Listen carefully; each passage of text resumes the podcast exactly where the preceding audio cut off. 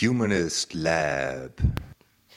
Hallo, herzlich willkommen zum Humanist Lab Podcast. Nummer 11. Oh Gott, wirklich? Yes. Oh, dabei haben wir so lange eine Pause gemacht. Wir haben sehr, sehr lange eine Pause gemacht. Und da möchte ich gleich äh, einhaken und sagen, Jacques.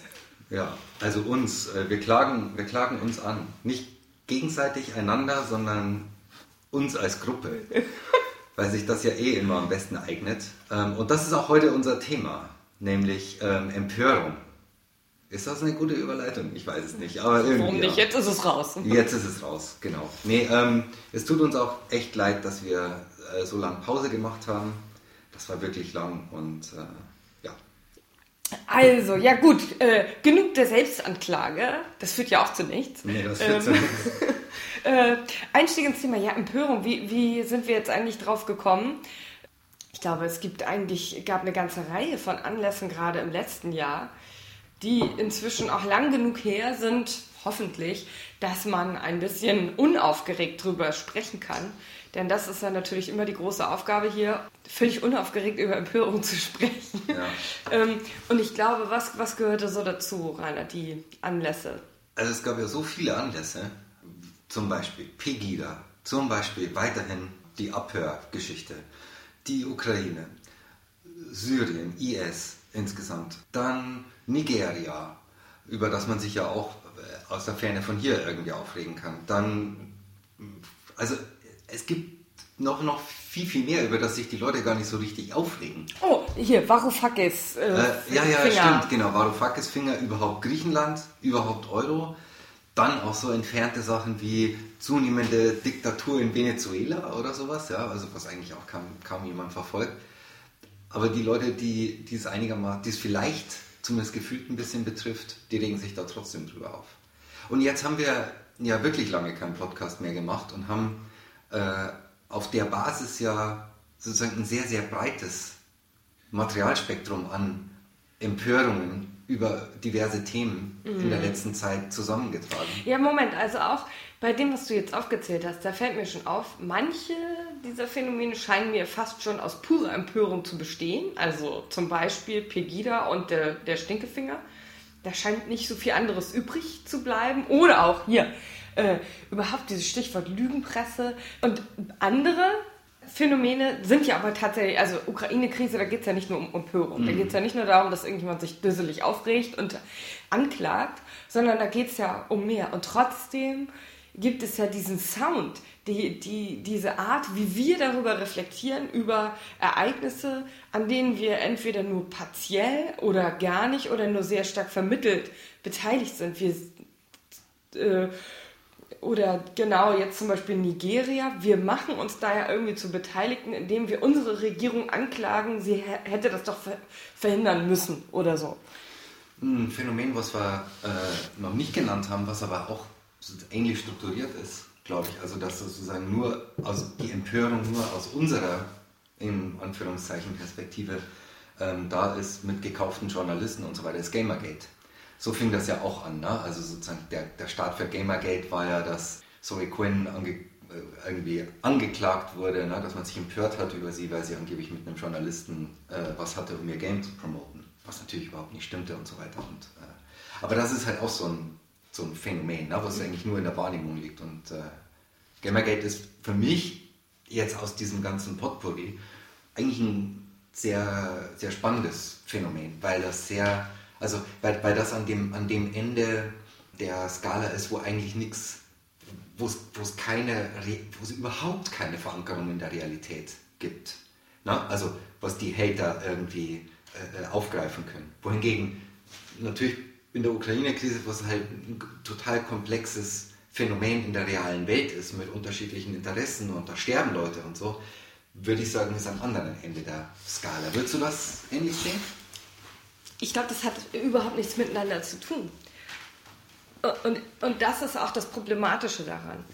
So würde ich das sehen. Ich glaube, dass die Empörung, die wir jetzt oder über die wir jetzt spezifisch zu dieser Zeit auch gerade sprechen, ähm, nämlich genau diese Eigenschaft hat, dass die Empörung scheinbar lebt in ihrer Stärke und auch in ihrer mm, Formulierungsstärke unabhängig von dem eigentlichen Phänomen.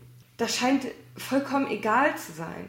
Also die Empörung, das, die Empörung, die wir da sehen, glaube ich, hat eher was damit zu tun, dass äh, eigentlich immer wieder Anlässe gesucht werden, um die Empörung über eigentlich was ganz anderes zum Ausdruck zu bringen, nämlich eher um solche Dinge wie mh, hm, Ohnmacht, das ist aber schon positiv konnotiert und äh, negativ konnotiert müsste man sagen, eigentlich ist es Abwehr von Verantwortung, vielleicht ist es auch nur Abwehr von äh, vermeintlicher Verantwortung oder Abwehr von Schuld.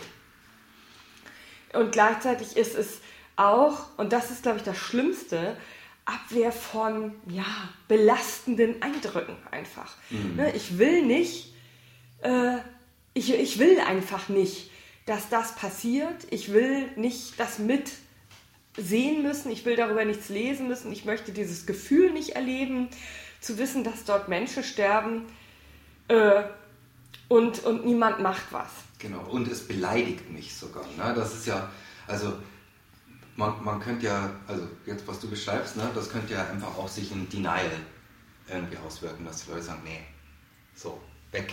Interessiert ja, mich nicht, gucke ich nicht. Und so warst du auch ganz lange. Was so ist jetzt los? Lange, genau, so. Und, aber dann schlägt das um in Empörung. Und genau. also was zur Empörung ja noch dazu muss, ist sowas wie Beleidigung. Ja? Also Beleidigung der eigenen Gefühle, Beleidigung der, der Wertvorstellungen und so. Ne? Empörung ist ja moralische äh, hat ja immer eine moralische Komponente. Das, ne? das, geht gegen meine moralischen Vorstellungen oder meine moralischen Vorstellungen wurden beleidigt dadurch. Mhm. Ne? Ähm, und ich glaube, das ist so ein, so, ein, so ein Aspekt, den man sich in all diesen Fällen, die wir genannt haben und in vielen mehr irgendwie ähm, vornehmen kann. Ne? Und also deshalb meinte ich halt vorhin, Gamergate ist sozusagen am, am einen Ende der Skala, weil das halt, das eigentlich die, die reinste Form äh, äh, dieser, dieser Beleidigung der moralischen Gefühle gepaart mit dem, ähm, ich will das nicht, ich will da nicht hinsehen und ich will nicht, dass sich irgendwas ändert und äh, so ne, äh, auftritt. Aber sag mal, warum für Leute, die da jetzt beteiligt waren, die würden, denen würde das jetzt, glaube ich, schwerfallen zu verstehen, warum das für dich so besonders absurd ist.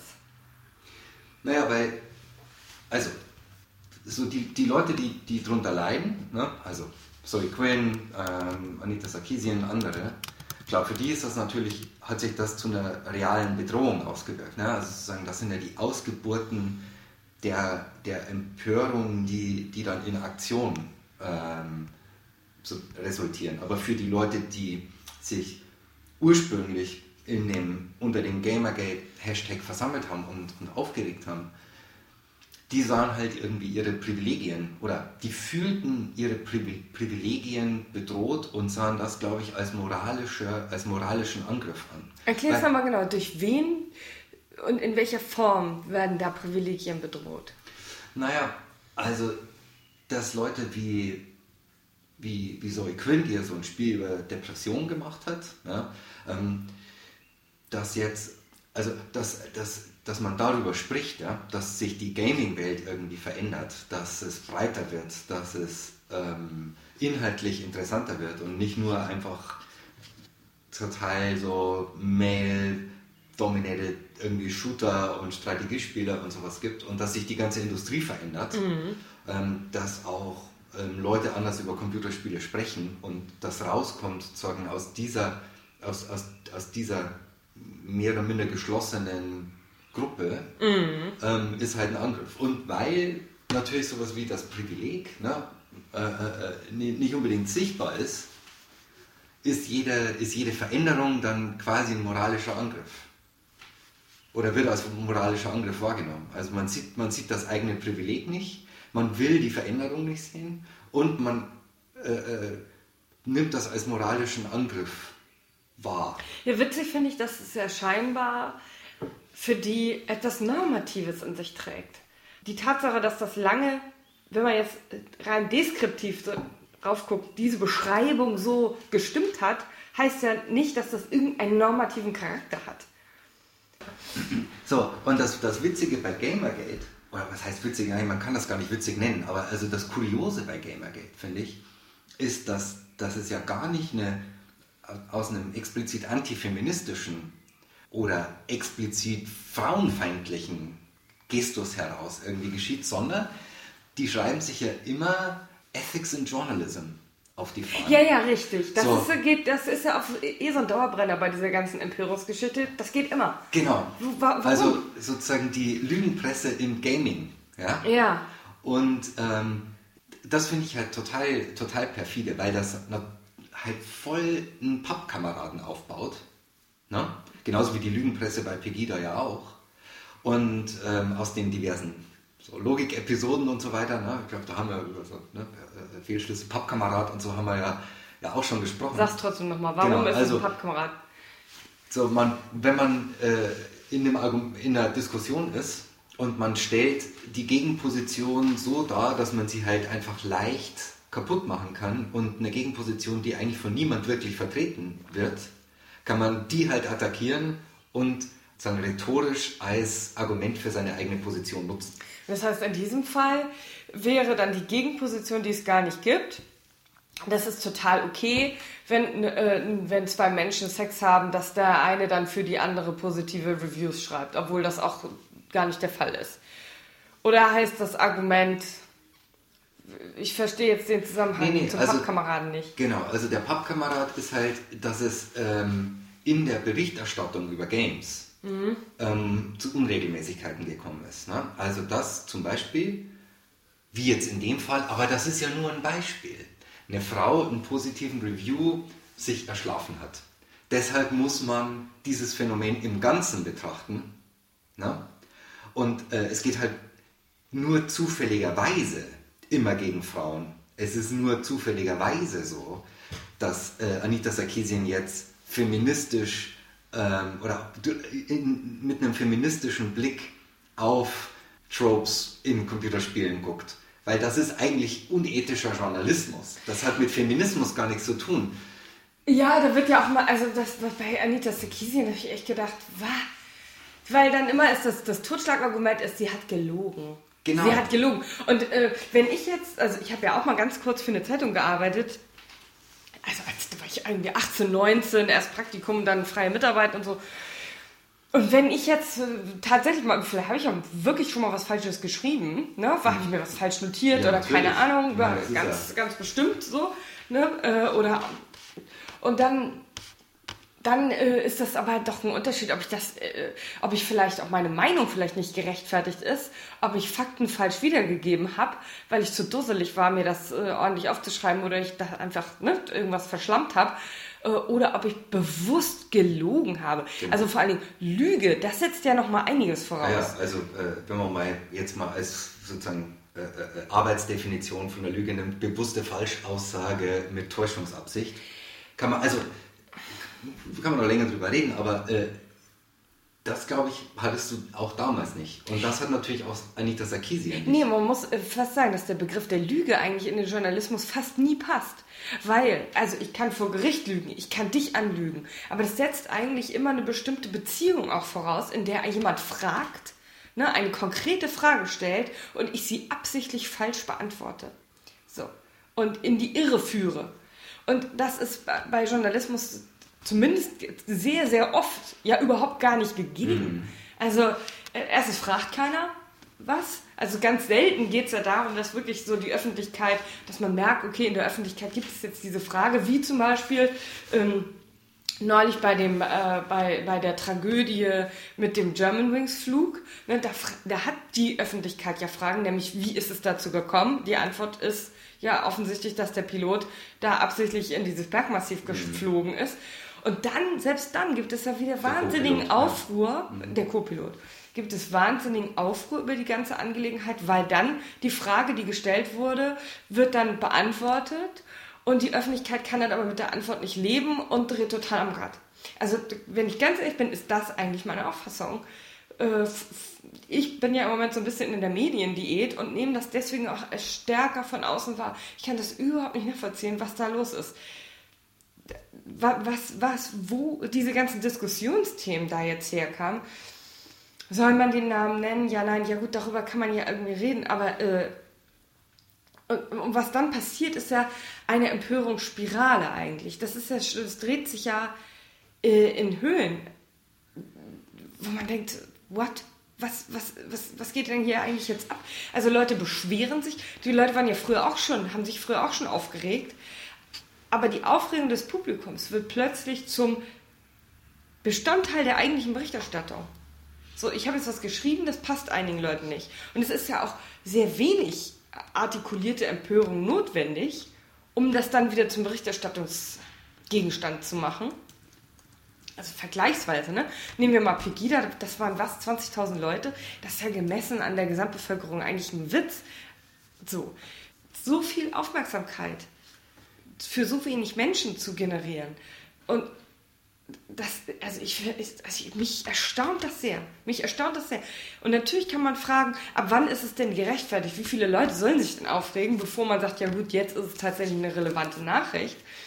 Das finde ich ist aber so eine Seitenlinie. Aber es gibt ja irgendwie Empörung, oder ist das überhaupt Empörung? Aber es gibt ja den Fakt, dass man sagt, so, jetzt ist hier Protest gerechtfertigt. Lass uns mhm. mal unterscheiden in Protest und in Empörung ja. vielleicht.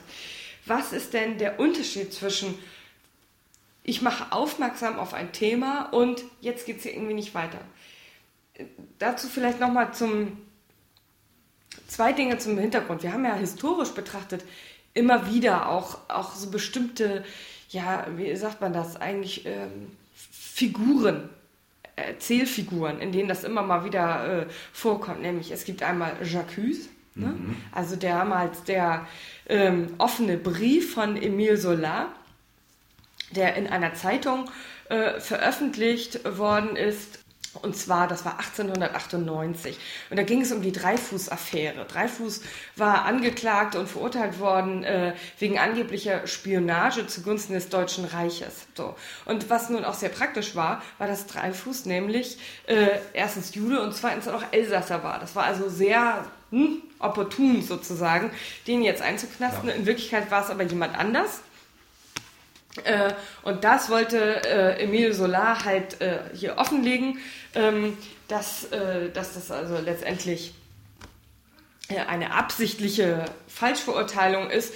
Äh, und der Ausschlag war gegeben, dass nämlich der tatsächliche Täter ähm, weil, weil Asterhazy nämlich gerade freigesprochen worden war. Und Emir Solar schrieb in seinem Brief dann auch, kündigte schon an, er werde jetzt wahrscheinlich wegen Verleumdung angeklagt, so war es dann auch.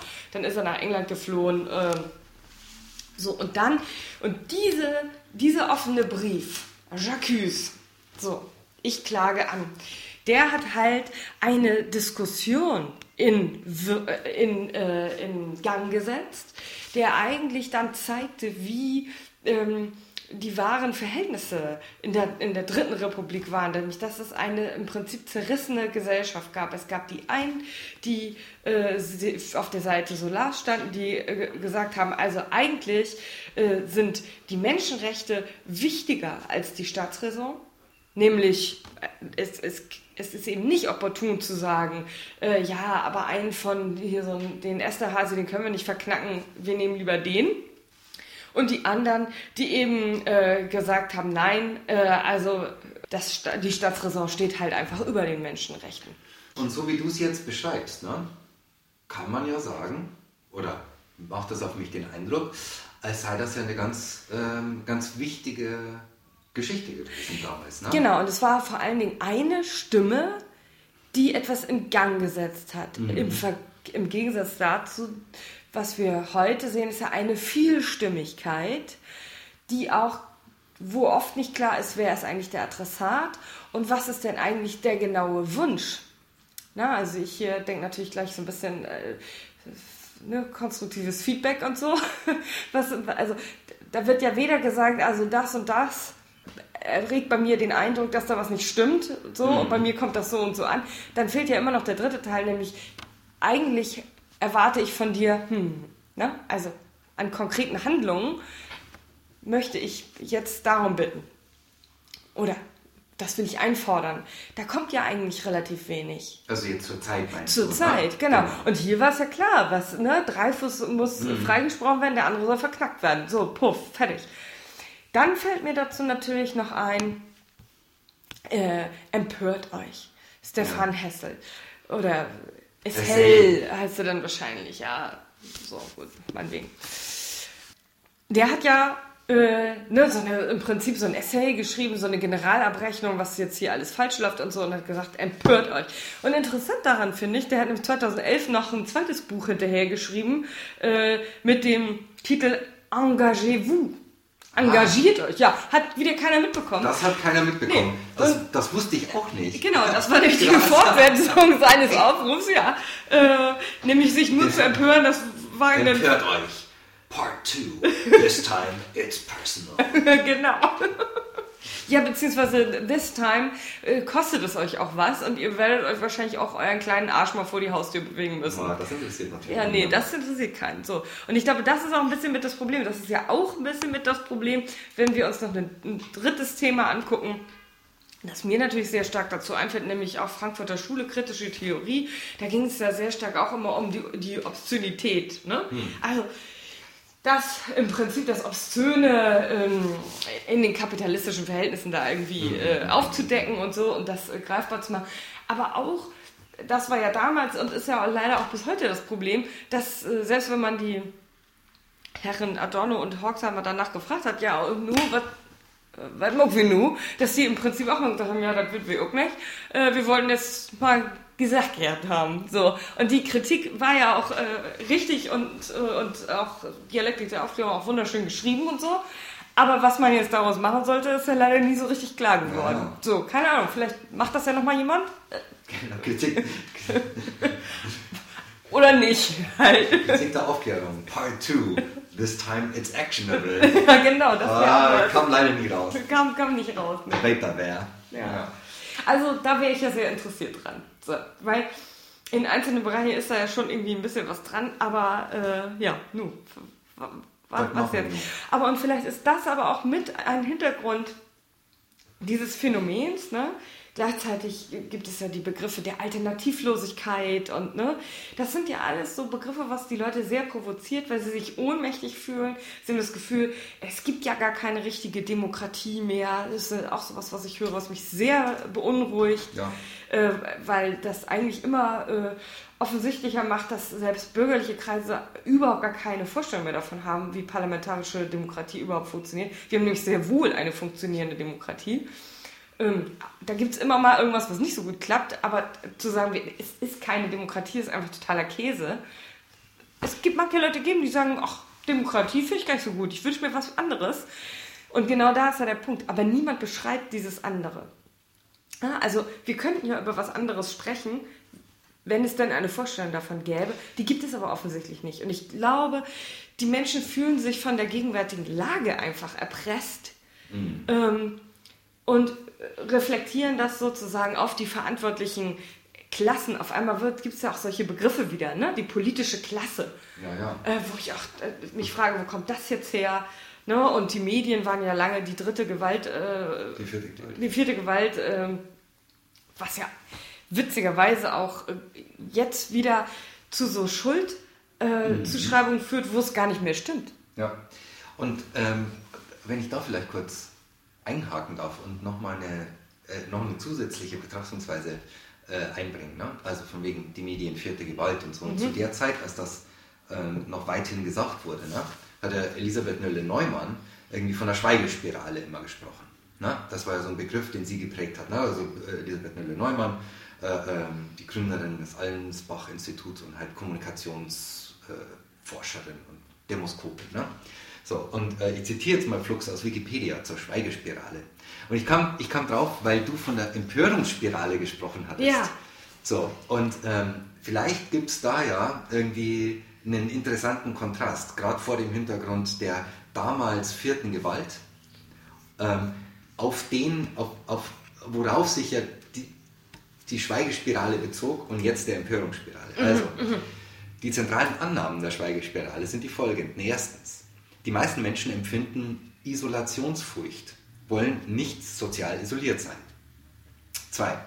Menschen machen sich ständig ein Bild von der Verteilung der Meinungen in der Öffentlichkeit und von der Entwicklung dieser Verteilungen mittels eines quasi statistischen Wahrnehmungsorgans. Drittens, die Bereitschaft, seine Ansichten öffentlich darzustellen, ist unterschiedlich stark ausgeprägt, je nachdem, je nach der vom Individuum wahrgenommenen Verteilung der Meinungen und der erwarteten Entwicklung der Meinungen in der Gesellschaft. Und so weiter und so weiter. Wenn, also, und dann geht's, äh, dann läuft es darauf hinaus, dass wenn die Leute denken, dass niemand ihrer Meinung ist, dann werden sie die auch nicht sagen. Ja, genau, richtig. Und wenn man sozusagen in der, und ich glaube, das ist auch so ein Ausdruck aus dieser Theorie-Mischpucke, in der veröffentlichten Meinung halt irgendwie immer was anders gesagt wird, dann hältst du auch mit deiner abweichenden Meinung irgendwie hinterm Berg. Ja, aber es ist natürlich schon so, dass es äh, zentral ist hier der Begriff der ähm, sozialen Isolation. Genau. Und das setzt eben voraus, dass es tatsächlich einen sehr starken Mainstream gibt. Mainstream ein Begriff, der jetzt ja auch wieder sehr en vogue ist, Genau. obwohl es, und auch da wieder, es gibt gar keinen Mainstream mehr und zwar schon ziemlich lange nicht. Oder inzwischen ziemlich Genau, lange aber nicht. das ist, das ist glaube ich, das Interessante an der, an der Stelle. Genau, und das hat sich einfach echt verändert, weil also diese äh, soziale Ächtung, und ich bin auch äh, tatsächlich der Meinung, dass soziale Ächtung, das sollte man gar nicht so, äh, das wird dann schnell als Zensur äh, ne, äh, gebrandmarkt und so weiter. Z soziale Kontrolle ist wesentlich für eine funktionierende Gesellschaft. Und das hat erstmal nichts mit Zensur zu tun. Also, und, und soziale Ächtung gibt es nun mal einfach, die Ja. ist irgendwie da. Und die Frage ist, Genau. wie gehen wir damit um? Äh, und ist soziale Ächtung nicht manchmal eigentlich auch ein legitimes äh, Mittel, um ähm, mit, mit ähm, Extremisten letztendlich umzugehen? Genau.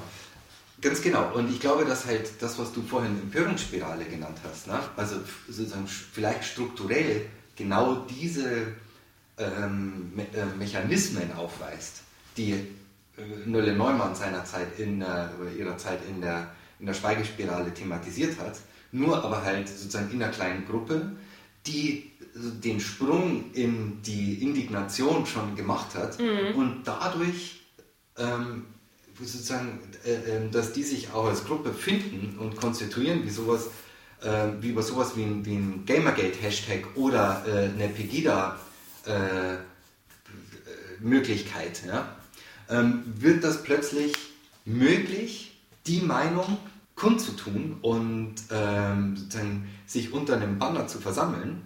Und weil die Möglichkeit genutzt und wahrgenommen wird, ja, hat man plötzlich so, so Machtfantasien oder glaubt von sich selber, man sei der Mainstream. Hm, Ich bin mir da gar nicht so sicher. Ich glaube, dass es zum einen ein Wunschdenken ist. Also, weil, nochmal kurz zu dieser sozialen Ächtung. Ne? Ich glaube, soziale Ächtung kann sehr wohl ein legitimes Mittel sein. Das habe ich auch gerade schon gesagt. Nur, das funktioniert nur in einem Bild, wo es einen starken Mainstream gibt und einzelne äh, Leute, die wirklich ganz stark am Rand stehen und wesentliche zentrale gesellschaftliche Werte in Frage stellen. Und die, ne, und, und die, die Masse der Menschen sagt, das lassen wir nicht zu, diese zentralen Werte in Frage zu stellen. Dann kann soziale Ächtung natürlich Überhand nehmen, wenn es nämlich dann um Werte geht, die nicht so zentral sind und die sollen aber auch mit Toten sozusagen tabuisiert werden. Und sagt, ja, komm Freunde, ne? Also eigentlich tut das jetzt hier eigentlich gar keinem weh. So, äh, nehmen wir mal, keine Ahnung, früher hier sexuelle Revolution oder irgendwas, das interessiert ja eigentlich, ist es vollkommen wurscht, was die Leute zu Hause machen. Ne? Also das Es gibt noch Rückzugsgefechte, aber das ja, ist... genau, äh, genau, so. Und ne, da in diesem, in diesem Rahmen. Das Ding ist nur, in allen anderen Gesellschaften, nämlich so wie wir es jetzt erleben, wo es nämlich keinen starken Mainstream mehr gibt, sondern eben eine ganz starke äh, Heterogenität und unterschiedliche Milieus, die sich mal überlappen, mal abstoßen, mal anziehen und so weiter. Da, äh, da kann das gar nicht funktionieren. Das heißt, also derjenige, der sich heute an den Rand stellt, und das kann jeder sein, das kann jeder machen, das funktioniert immer, sich an den Rand zu stellen und zu sagen, guck mal, ich werde zensiert. Das ist totaler Quatsch, es stimmt nicht, ne? weil es gibt ja gar keine Masse, die dich zensieren könnte. Aber es gibt immer einzelne Milieus, die sich gerne wieder als Masse verstehen würden. Genau. Und die fühlen sich nämlich dann gleichzeitig denken oder fühlen da so einen Appellcharakter, dass sie den jetzt schützen müssten. So. Genau, aber das, genau, das, Das ist ja der Punkt. Hegemoniale die- Kämpfe eigentlich. Ja, ja, genau. Aber, die, aber diese Leute, und das ist, jetzt, das ist jetzt eine These, die schmeiße ich jetzt einfach mal in den Raum. Also, das sind die Pegidisten ja, ähm, oder auch die Gamergater, ähm, halt sozusagen immer noch in der Mainstream-Denke verhaftet sind und dass, dass die, die Empörungsspirale, der sie selbst anheimfallen, als der Mainstream angesehen wird und deshalb macht es, für, macht es das für die auch leichter, abweichende Meinungen glaub, als, Lü als, Lügenpresse anzusehen. Nee, das glaube ich nicht, sondern ich glaube, dass die äh, Gamergate lassen wir das mal außen vor, aber die Pegidisten wissen ganz genau, dass sie am Rand stehen. Das wissen die ganz genau. Also zumindest gibt es da welche, die das sehr genau wissen und die aber sehr gezielt die Fantasie von bürgerlichen Kreisen, von Otto Normalverbraucher sozusagen, insofern es den denn noch gibt, sagen wir mal den mhm. rechtskonservativen Otto Normalverbraucher, es gibt ja auch den linksliberalen Otto Normalverbraucher und den sonst wie, ähm, deren Hegemonie-Fantasien, deren Mainstream-Fantasien werden da ganz gezielt eingesetzt, angesprochen und eingesetzt. Ne? Also auch natürlich, äh, es sind ja nicht nur, da geht es ja nicht nur um Machtfantasien, sondern es geht sogar noch viel profaner eigentlich um Nostalgie. Ja, ja, genau. Es geht auch um Mainstream-Nostalgie. Genau. Ja, ja, ja, genau. Das ist ja genau das, was ich versuche. So, also und, und das glaube ich, und ich, ich glaube nur, dass diejenigen, die ihre Formul mit ihren Formulierungen da am Rand heraustreten, dass die gar nicht diese Fantasien selber haben, sondern mit den Fantasien der anderen ja, ja, klar. Ich, ich spreche, wenn ich, äh, wenn ich die Pegidisten meine, dann spreche ich über die Leute, die da hingehen, nicht über die Organisatoren. Ah, okay. Ja, ja, klar. Also. So. Ja, ich glaube halt vor allem. Weil das, also, ne, also dass, dass, dass so ein Resonanz. Äh, äh, Raum findet in eigentlich sind wir noch der eigentlich sind wir doch der Mainstream wir, also das ist so die, diese Formulierung der schweigenden Mehrheit ja, ja das sagt ja auch jeder offensichtlich das sagt jeder offensichtlich ja? Und, und, und Aber da gehören ja gar nicht nur die Leute da, äh, dazu, die da hingehen, weil die gehen ja hin. Genau. Sondern, und, die, und alles, gibt, was noch dran hängt. Ja, ja, richtig, weil auf einmal gibt es dann ja auch eine schweigende Mehrheit. Also es gibt auf jeden Fall eine schweigende Irgendwasheit. Eine Mehrheit ist es nicht, aber es ist auf jeden Fall eine schweigende Gruppe. Nämlich die, die zu Hause vor Facebook sitzt, mhm. die, die das im Fernsehen sieht und zu Hause dann darüber spricht, ob das jetzt gerechtfertigt ist oder nicht. Ne, die Kollegen, die in der Mittagspause darüber reden und so weiter. Und, und Verständnis für diese Positionen entwickeln. Das ist die schweigende Gruppe, die hier eigentlich adressiert wird. Und genau. auf einmal gibt es die. Genau. Und witzigerweise schweigt die dann ja auch gar nicht mehr so richtig. Die geht vielleicht nicht, die fährt nicht nach Dresden. Das ist aber, glaube ich, auch gar nicht, was von denen erwartet wird, sondern die posten irgendwas, die reden darüber, äh, die schreiben Leserbriefe, so halt. Ne?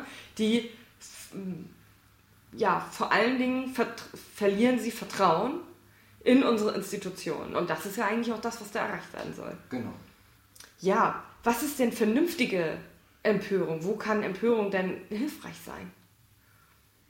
Also du hattest ja schon das Solarbeispiel genannt. Ne? Ähm, ich glaube, dass es durchaus Anlasspunkte gibt, wo man jetzt eigentlich, also wo sich Bürger hinstellen sollten und es ja auch tun und sagen Chacus. Und das ist bei der Überwachung. Ja, ja genau, da hat es ja auch haben, einer gemacht, Edward genau. Snowden, aber es riecht niemanden auf. Ja, ja, also weil, es, zu kompliziert ist, um es zu verstehen, denke ich immer noch. Ne? Also hm.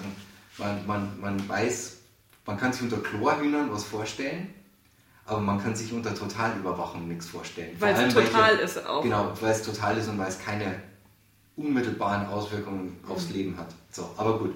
Aber das ist halt ein Punkt, wo man wirklich sagen muss, Jacques. Ja? Mhm. Ähm, und die, ähm, und das ist, das ist für mich bei dem Thema Empörung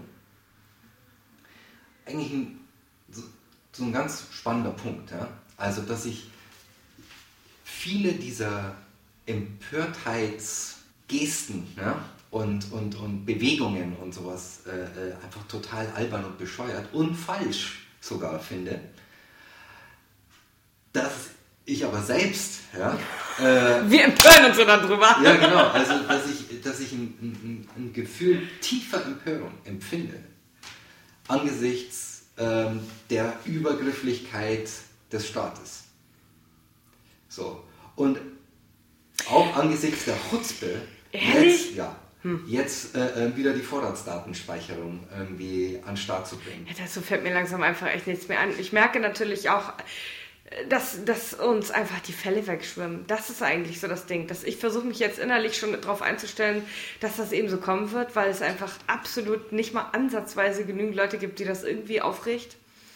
wenn ich das sehe, also ich, ich, ich sehe Meinungsäußerungen von, von, von wirklich ganz durchschnittlichen Menschen, die sagen, ach, ich finde, mir geht es eigentlich noch nicht weit genug. Man könnte, da könnte man noch mehr machen. Ich denke, was? Was? Hallo?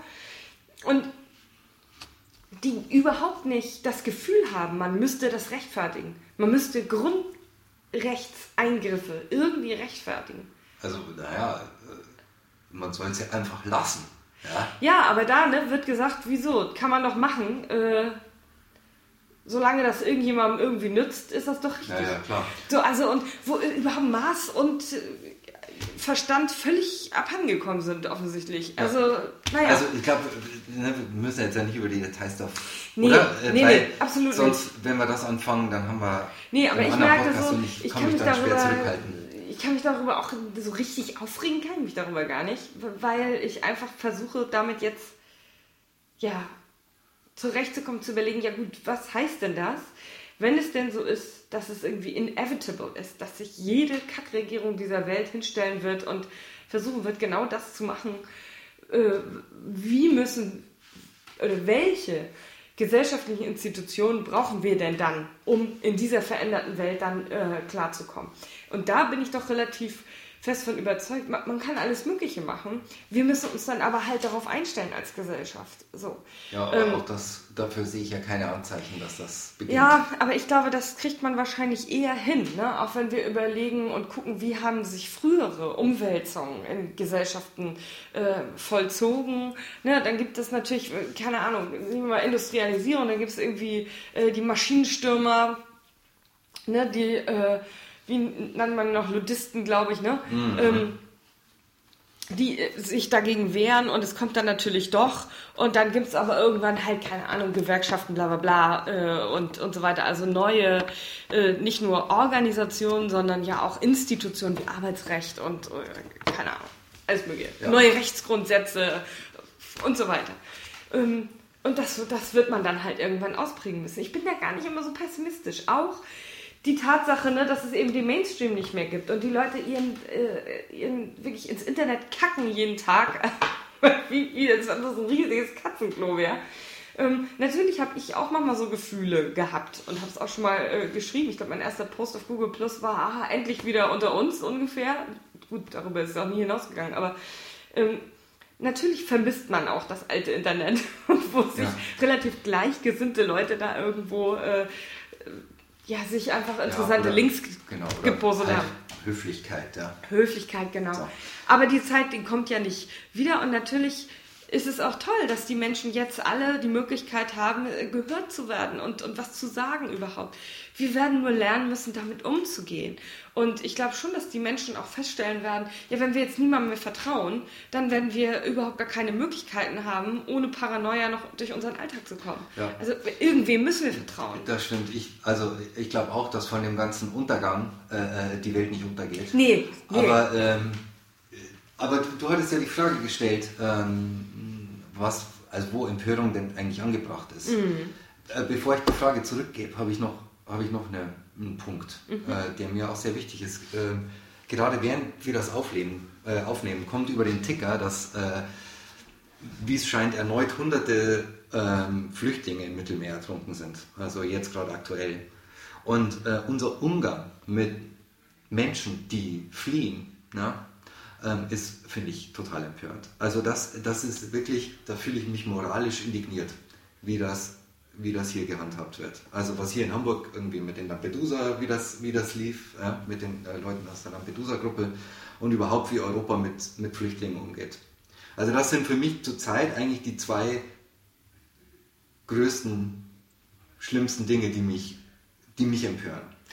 Überwachung Umgang mit Flüchtlingen. Ja. Und vor allem, weil wir, weil wir, keine, weil wir keine, keine Lösung irgendwie haben, weil wir kein, wir, in beiden Fällen ist eine funktionierende Alternative so weit weg, ähm, dass es, ja, also dass es einfach irgendwie echt schwierig ist. Aber das sind meine zwei Punkte.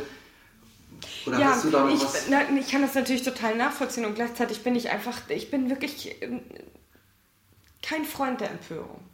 Neulich habe ich äh, was gelesen, Quatsch gehört im Podcast, Radio-Feature, Deutschland Radio Kultur nehme ich mal an, oder irgendwie sowas. Ja. Und äh, da ging es um das Thema Widerstand. Ja, genau, Deutschlandfunk Feature war das.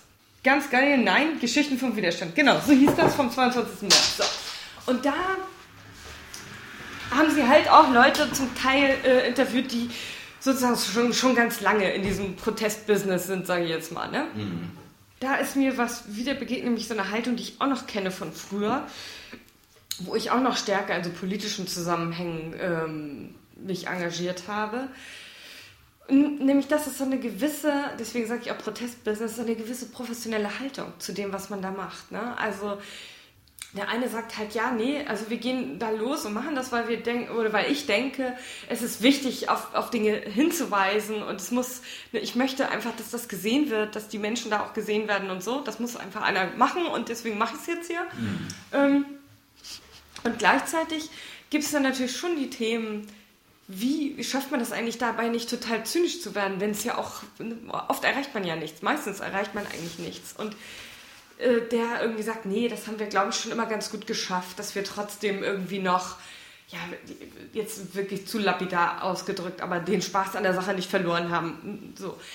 Und ich erinnere mich auch noch sehr daran, dass man, dass wir damals, ähm, oder ich persönlich das auch eher so betrachtet habe, man, man kämpft auch das, um zu kämpfen, weil irgendjemand muss es machen hat auch eine Wertschätzung für die eigene politische Arbeit und auch für die politische Arbeit des Gegners übrigens. Und da ist Empörung, steht einem wirklich im Weg, weil wenn man empört ist und dann erreicht man was nicht, dann geht man ja völlig enttäuscht nach Hause.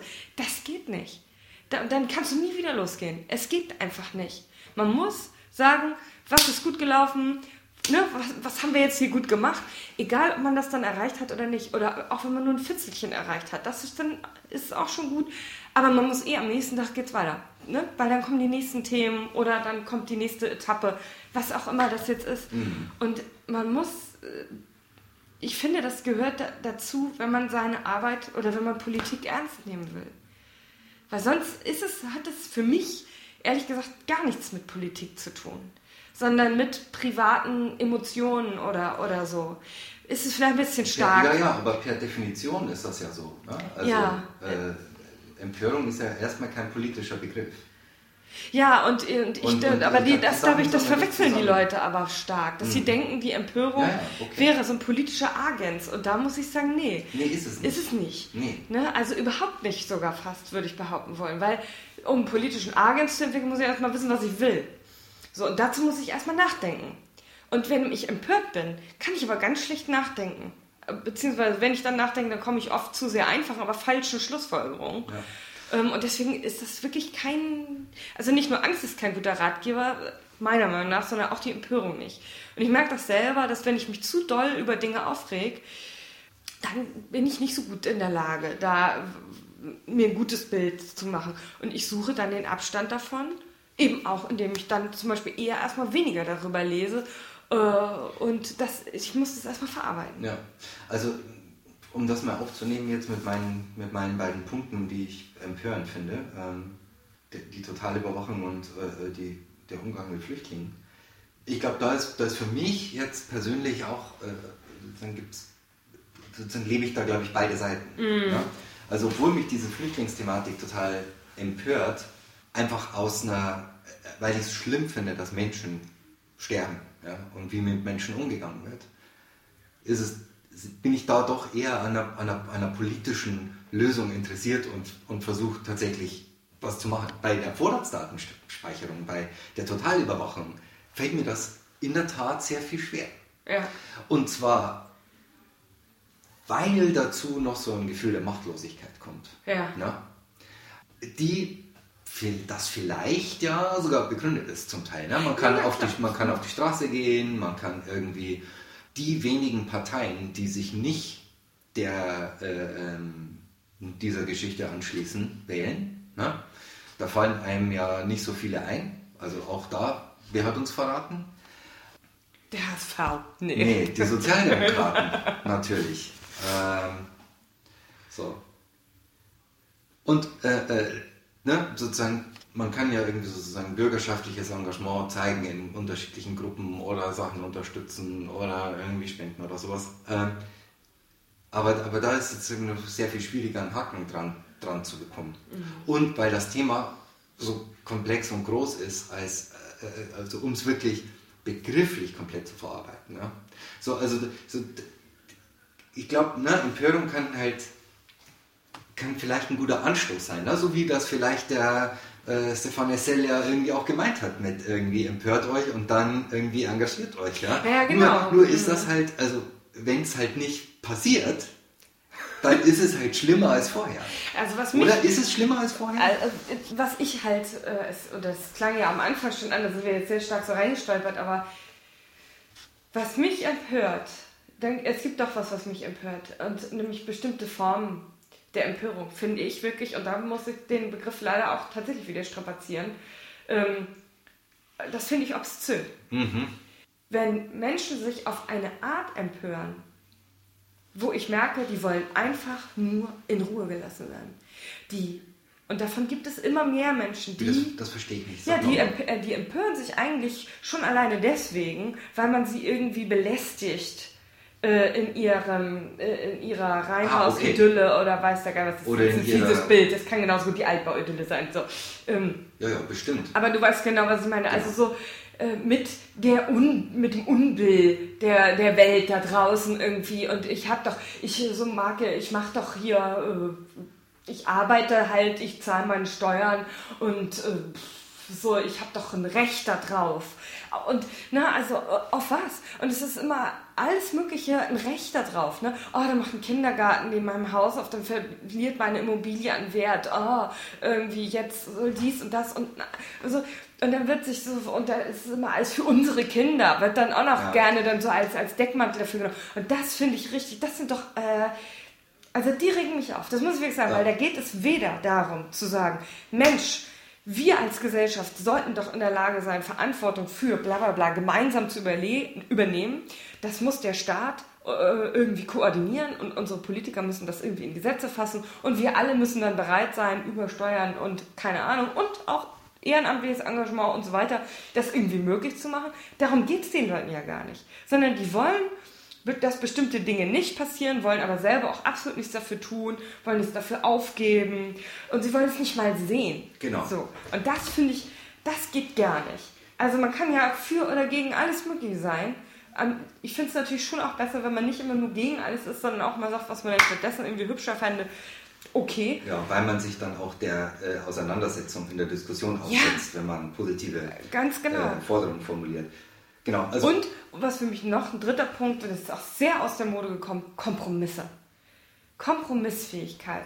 Dazu muss man aber erstmal mit einem ernsthaften Verständnisinteresse mit dem politischen Gegner auch reden können. Es muss ja noch nicht mal der Gegner sein, sondern heutzutage hat ja auch jeder zu allen möglichen Themen irgendwie nochmal eine etwas andere Meinung. Das finde ich total gut so, ist doch super. Ja. So.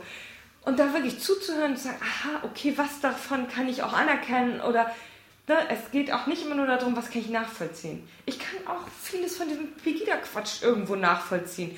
Aber ist es deswegen für mich akzeptabel? Nein. Du kannst sagen, ja gut, dass, dass du da jetzt im Osten auch irgendwo verloren hast und das Gefühl hast, dein Lebenswerk wird jetzt hier, wird einfach nicht mehr anerkannt. Das ist echt bedauerlich. Das kann ich auch verstehen, dass das wirklich scheiße ist. Lässt sich jetzt aber irgendwie auch nicht ändern, außerdem hat das überhaupt nichts mit Aufeinander zu tun. Genau. So, sorry, tut mir leid. So, ne? Verständnis vielleicht für, für, für die Situation des Einzelnen, aber die politische Forderung, die daraus abgeleitet wird, ist dann eben halt einfach ja. Quatsch. Aber ja. trotzdem aufeinander zuzugehen, sich zuzuhören, finde ich wichtig. Und dann gehört aber eben auch dazu, dass man dann in der Lage ist, Kompromisse zu finden und die auch zu akzeptieren. Ich finde, da haben wir auch noch mal ein bisschen das Problem, dass gerade diejenigen, die sich heute politisch noch engagieren, was ja echt arsch viel Arbeit ist, für wirklich wenig äh, Anerkennung, dass du ja eigentlich ständig Flame kriegst, von allen Seiten. Ne? Also nicht Fame, sondern Flame. Ähm, ne, den einen geht es dann nicht weit genug. Also diejenigen, die anderer Meinung sind, finden dich eh scheiße. Dann bist du halt rot-grün versiffter irgendwas. so Und diejenigen, äh, die tendenziell in die richtige Richtung mit dir gemeinsam wollen, irgendwie, denen bist du dann zu korrupt, weil du wieder irgendwas nicht durchgesetzt hast. So, ne? Manchmal mag es ja auch stimmen dass man sagt, komm, das war jetzt wirklich ein fauler Kompromiss und so geht's nicht. Und so würde ich zum Beispiel auch sagen, was, was also keine Ahnung, was die Koalitionsverhandlungen jetzt zwischen ja. Grünen und SPD, das ist wirklich unter aller Kanone meiner Meinung nach. Okay, also da kann ich auch leider nur noch ein bisschen äh, ja, resigniert drüber lachen. Aber gut, in vier Jahren haben wir ja wieder das Vergnügen. Fünf. Fünf, ach ja, fünf Jahre. Mhm. Aber dass Kompromisse dazugehören, das müssen wir auch mal ein bisschen akzeptieren. Ja. Das finde ich gehört auch zum Erwachsenenwerden irgendwie ein bisschen dazu. Also du hast ja jetzt sehr viel gesagt, ich kann das gar nicht alles kommentieren, aber vielleicht nochmal zu dem, was du, also zwei Sachen vielleicht. Also ganz am Anfang, so vor fünf Minuten hast du gesagt. Ah, ja, sorry.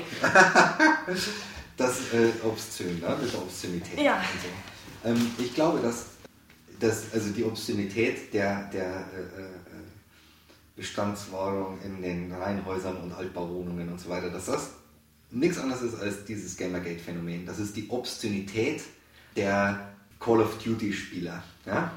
Äh, des Privilegs der Call of Duty-Spieler. Das ist genau dasselbe. Und eigentlich, ne, und bei Lieder hast du es ja äh, dann auch nochmal rausgearbeitet. So, also ich glaube, das, also, das ist ein wichtiger Punkt, der, der uns auch wieder zum, zum Anfang zurück, zurückbringt. Ne? Ähm, und das zweite ist, obwohl ich dir zustimme, ne, in dem Umgang jetzt mit Pegida, würde ich das nicht so formulieren, weil ich glaube, es ist missverständlich. Also Verständnis, ja, Verständnis zeigen kann man. Also man, man kann verstehen, aus welcher Motivation ähm, heraus das passiert. Aber wenn man sagt, man, man zeigt Verständnis, dann hört sich das schnell so an und da wird es halt tricky in der Kommunikation, als würde man Verständnis für die Forderungen und die Position haben und auch sozusagen, was die Forderung und die Position anlangt, kompromissbereit sein. Ja. Aber das, dazu bin ich halt, also Meinst du, sollen wir es denn anders nennen? Aber ich, ja, ich weiß es eben auch nicht, aber in dem Punkt bin ich halt zu Verständnis und Kompromiss halt tatsächlich nicht bereit. Und das wollen wir mal nachvollziehen. Ja, genau. Also klar, ich sehe das natürlich auch so ein bisschen aus meiner Arbeit heraus. Ne? Ja, ich arbeite ja nur mal mit Menschen, ich habe gar keine andere Möglichkeit ich kann nur mit Leuten arbeiten, wenn ich die irgendwie erstmal äh, denen zuhöre. So. Und auch versuche nachzuvollziehen, was jetzt irgendwie genau. gerade deren Problem ist. Ähm, äh, da kann man nicht einfach von vornherein sagen, ja, pff, nee, nee, aber, aber nachvollziehen, nachvollziehen, was deren Problem ist, heißt nicht Verständnis für deren Position zu haben. Nee, das, man muss eben differenzieren, ne? genau. ne? Zu sagen, also, und das habe ich Deshalb ja versucht auch zu sagen, ne? Also ich kann zum Beispiel, wenn, wenn wir dann irgendwie gemeinsam irgendwie erarbeiten, was der Hintergrund dieser, ähm, dieser Projektion jetzt meinetwegen ist. Und in dem Fall gerade bei Pegida, glaube ich, hat es schon sehr viel mit Projektionen einfach zu tun. Ja. Ähm, aber um das überhaupt mit einer Person gemeinsam erarbeiten zu können, muss ich doch erstmal auch die, mich da ernsthaft hinsetzen und muss mir das auch wirklich erstmal anhören, ohne die ganze Zeit schon zu sagen, ja, aber, aber eigentlich hat es ja gar nichts damit zu tun und so, eigentlich geht es ja auch jetzt hier um was ganz anderes. Auch wenn es stimmt. Aber ich werde ja nie an den Punkt kommen, mit, äh, ne, gemeinsam mit der Person, dass der das irgendwie vielleicht mal selber merkt. So, und dazu braucht man erstmal ein bisschen ein vertrauensvolles Verhältnis. Das ist mir schon natürlich klar. Das ist ja das, was, was ich jetzt hier auch äh, beschreibe, ist natürlich eine direkte Gesprächssituation. Mhm. Und es ist ja auch mit das Problem, dass diese Situationen heute ja in der Öffentlichkeit gar nicht mehr vorkommen wenn sie überhaupt jemals äh, so vorgekommen sind. Also nicht nur, dass das nicht skaliert, ist, ist, ist, ein Problem. Das andere Problem ist ja aber auch, dass wenn wir uns mal angucken, wie jetzt, keine Ahnung, was habe ich jetzt hier gelesen, bei Jauch geht es jetzt heute um äh, äh, die Flüchtlingskatastrophe, wer jetzt mal wieder eingeladen, hier äh, Köppel aus der Schweiz und ach, es ist ein, es ist zum Kotzen. Ja, oh Gott, oh Gott. Naja, auf jeden Fall, man weiß schon, eigentlich müsste man sich angucken, aber man kriegt ein zu viel, wenn man es tut. So, so viel zum Thema Empörung. Ja. Und ich würde mich nicht empören, ich gucke es mir einfach nicht an. Ähm, so, dass wenn wir gucken, wie haben früher solche Gespräche stattgefunden, dann hatte man viel mehr Zeit für solche Gespräche. Das war nicht so schnell und es wurden doch auch noch mehr in Ruhe vorgetragene Argumente ausgetauscht und auch teilweise sehr provokative Argumente. Ja, ja. Aber, mh. und das haben wir heute nicht mehr. Ähm, und natürlich haben wir auch eben, wie gesagt, die Mainstream-Medien gar nicht mehr. Es gibt eben, das gibt's eben nicht eine Sendung, die ganz viele Leute gucken. So, puff, ist ja. eben einfach so. Ähm, und da ist eben die Frage, wie können wir eigentlich solche Gespräche und solche Gesprächssituationen, die strukturell vergleichbar sind, in, in unserer heutigen Zeit überhaupt irgendwie herstellen. Denn wir haben ja nie ein, wir sind ja im Moment in der Situation, dass wir eine wahnsinnige Vielstimmigkeit erleben. Mm, und äh, sich auch viele Menschen, ja, Konservative bedroht fühlen, dass jetzt ihr, ihr Lebensentwurf, äh, ihr Werteentwurf eben äh, abgewertet wird. Und gleichzeitig gibt es viele Menschen, die ja progressive Anliegen vertreten oder auch in einer bestimmten Situation sind, was weiß ich, wie Transsexualität oder äh, was gibt es da alles Mögliche, ähm, die eben noch nicht gesellschaftlich ausreichend repräsentiert werden, nicht dieselben Rechte haben und so weiter, ne, die natürlich nach wie vor kämpfen und erst überhaupt langsam sichtbar werden. Und ich glaube, dass, dass es da natürlich irgendwie gut ist, dass mehr Menschen eine Stimme haben, aber wir haben nie einen Überblick darüber, wer nur eigentlich welcher Meinung ist. Also auch quantitativ nicht. Ne? Es wird ja oft so getan, als würde es jetzt Riesenauseinandersetzungen geben um ein bestimmtes Thema. In Wirklichkeit haben nur, was weiß ich, sagen wir mal 2000 Leute sich irgendwo beschwert. Das ist verhältnismäßig wenig. Mhm. So, also was ist viel, was ist wenig? Das wissen wir ja alles noch gar nicht in der Zeit, wo die Leute erst nach und nach anfangen, das Internet zu nutzen. Das machen jetzt schon viele, aber die Art, wie sie es nutzen, ne, jetzt sind immer mehr äh, nicht ursprünglich internetaffine Menschen auf Facebook, bei WhatsApp und so weiter. Das kommt ja erst alles nach und nach. Ähm, wer hat schon einen Blog oder einen Podcast? Das sind ja auch nicht so viele Leute. Nee. Ähm, und die meisten Menschen hören auch einfach eher zu oder lesen sich das durch und, und broadcasten ja gar nicht selber. Wird es da noch vielleicht eine äh, Konsolidierung geben auch auf einige große Portale dann wieder? Oder wird man das irgendwie organisieren müssen? Werden wir einfach viel mehr Meinungsumfragen sehen, die irgendwie in Realtime äh, da ablaufen? Keine Ahnung. Weiß und man nicht. Das weiß man nicht. Ähm, also was aber wichtig ist und vielleicht auch nochmal doch noch mal ein Stück zurück, ähm, die, der Dialog mit den Leuten. Ne? Also egal, wo man sie findet, ob jetzt im Netz und na klar, das ist zurzeit echt noch super schwer auszuwerten und man kann das gar nicht so richtig spüren und dann hat man auch noch irgendwelche Bots, die dann kommentieren und ja. so und wie kriegt man die raus und genau. irgendwie hier äh, äh, Putins Knechte kommentieren alles und so weiter. Also äh, Vielleicht ist das eine Verschwörungstheorie, aber vielleicht stimmt es auch. Ich Na, glaube, die Bots gibt es ja. ja die, Bot, also die Bots gibt es und es gibt ja auch äh, na, also Leute, die das dann beruflich machen. So, egal.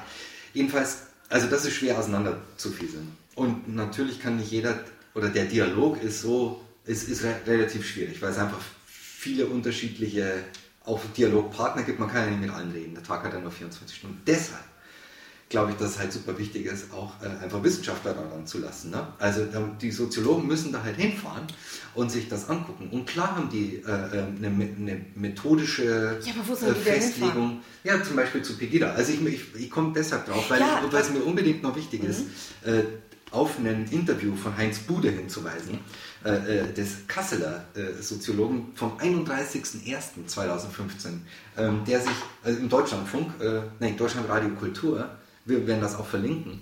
Äh, sehr spannendes Ding, also wo er halt versucht, ähm, sozusagen das Phänomen Pegida aus soziologischer Sicht mal darzustellen ähm, und ähm, sich das er intensiv angeguckt hat.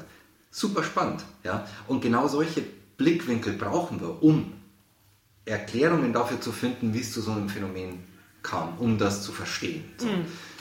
Jetzt, glaube ich, haben wir ja äh, und auch ihr, äh, liebe Hörerinnen und Hörer.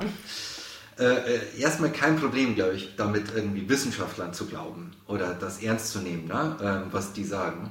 Aber viele Leute, glaube ich, vertrauen auch solchen Positionen nicht mehr. Dann ist das auch sofort wieder Lügenpresse. Ja, ja, ja auf jeden Fall. Also, das ist zumindest das Vorurteil. Und das bringt uns ja auch wieder, was wir vorher schon hatten, ne? was ein, zweimal vielleicht im Gespräch aufgeploppt ist, halt äh, äh, zum Thema Vertrauen.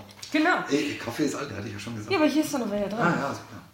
Also, genau. Und also, so langsam bin ich wirklich geneigt zu sagen, ja, dann hört doch auf damit zu vertrauen.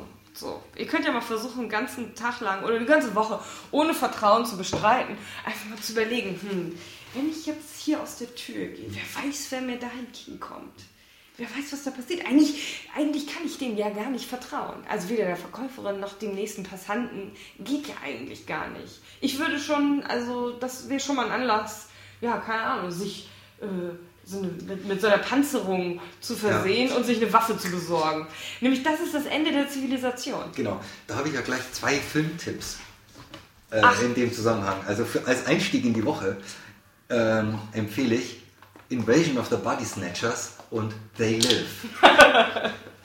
ja, und natürlich geht es auch eine Nummer kleiner. Ist ja klar, ne? man muss ja nicht vertrauen, jetzt äh, pauschal zu entziehen äh, oder sozusagen sich vorstellen, es gäbe jetzt gar kein Vertrauen mehr, um, um vielleicht sich mal ein Bild davon zu machen, wie wichtig Vertrauen eigentlich in der Gesellschaft ist. Und Vertrauen ist halt immer Vertrauensvorschuss. Es gibt kein Vertrauen durch Beweis. Das ist erstmal Quatsch. Sondern Vertrauen ist immer Vertrauensvorschuss, zumindest in sozialen Zusammenhängen. Ne?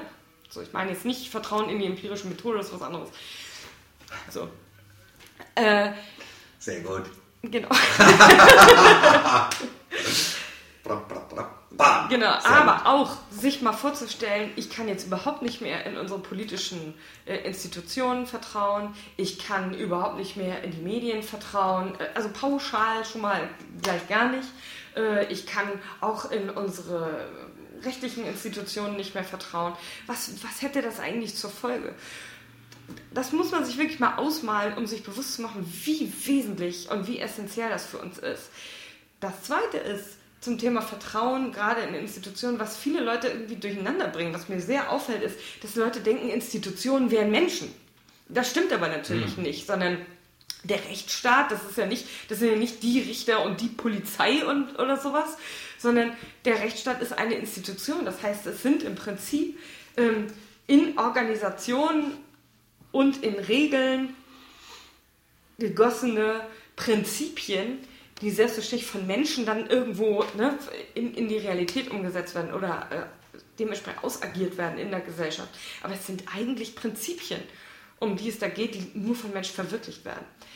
Und die wir uns ja natürlich aber auch selber geben oder gegeben haben, diese Prinzipien. Und natürlich kann man auch diese Prinzipien immer mal wieder in Frage stellen. Ich glaube aber viel wichtiger ist, sie auch immer mal wieder neu zu begründen.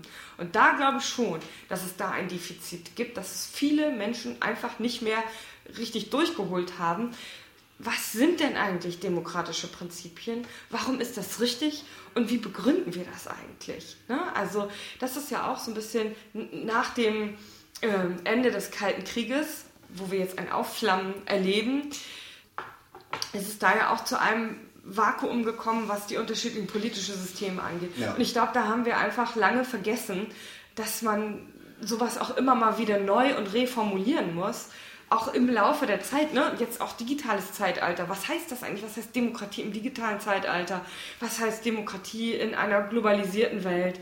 Und so weiter. Daran müssen wir stärker arbeiten. Natürlich weiß ich auch im Übrigen, dass es Menschen gibt, die das tun. Die haben aber sehr wenig äh, öffentliche Wahrnehmung. Das passiert meistens in wissenschaftlichen Zusammenhängen. Alter Studienkollege von mir arbeitet ja genau an dem äh, Thema Menschenrechte und Globalisierung beispielsweise. Aber das kriegt natürlich wieder kein Schwein mit, weil, klar, gebe ich auch zu, solche Bücher sind natürlich auch irgendwie schwer zu verstehen und in der Talkshow, ja, da nimmt man dann halt wieder irgendeine so Arschgeige aus der Schweiz. Das geht einfach besser. Ja. Schade. Schade. ähm, Trotzdem kann man sagen, es ist nicht alles Blick. So. Und ich, also die, die, die Aussichten auf die Zukunft sind auch gar nicht so schlimm. Quatsch, das reguliert sich alles von alleine. Genau. Ich glaube ja immer Truth und so und ja. Wisdom will prevail. Ist immer doof, weil manchmal gibt es noch schlimme äh, menschliche Katastrophen vorneweg, bevor die Leute wieder schnallen, ach ja, stimmt ja, da war ja was. Genau. Das ist natürlich immer blöd, das gilt es natürlich auch zu vermeiden, aber trotzdem ich glaube, selbst wenn es manchmal so aussieht, als ob die Leute jetzt komplett durchdrehen, das gibt es sich wieder. Das gibt sich wieder. Aber es gibt sich nicht wieder von alleine, mhm. sondern nur, wenn wir als Menschen, die wir der, der Zuversicht verpflichtet sind. Jetzt weiß ja? ich. Nachtigall, ich höre dich. Äh, ja, genau. äh, als Menschen, die wir der Zuversicht, äh, dem Denken und dem Handeln, dem Richtigen, ne, irgendwie verpflichtet sind, auch tatsächlich in Aktion treten. Und mitmachen. Und das äh, ist sozusagen auch unser Aufruf an euch vielleicht zum Abschluss. Genau. Nicht so sehr empört euch, als engagiert euch und macht was. Denken, handeln, Zuversicht, ihr Lieben. In diesem Sinne. Tschüss. Tschüss. Oh. Hast du jetzt nicht aufgezeichnet? Doch, warte, wir müssen nur auf Stopp drücken. Stopp. Okay.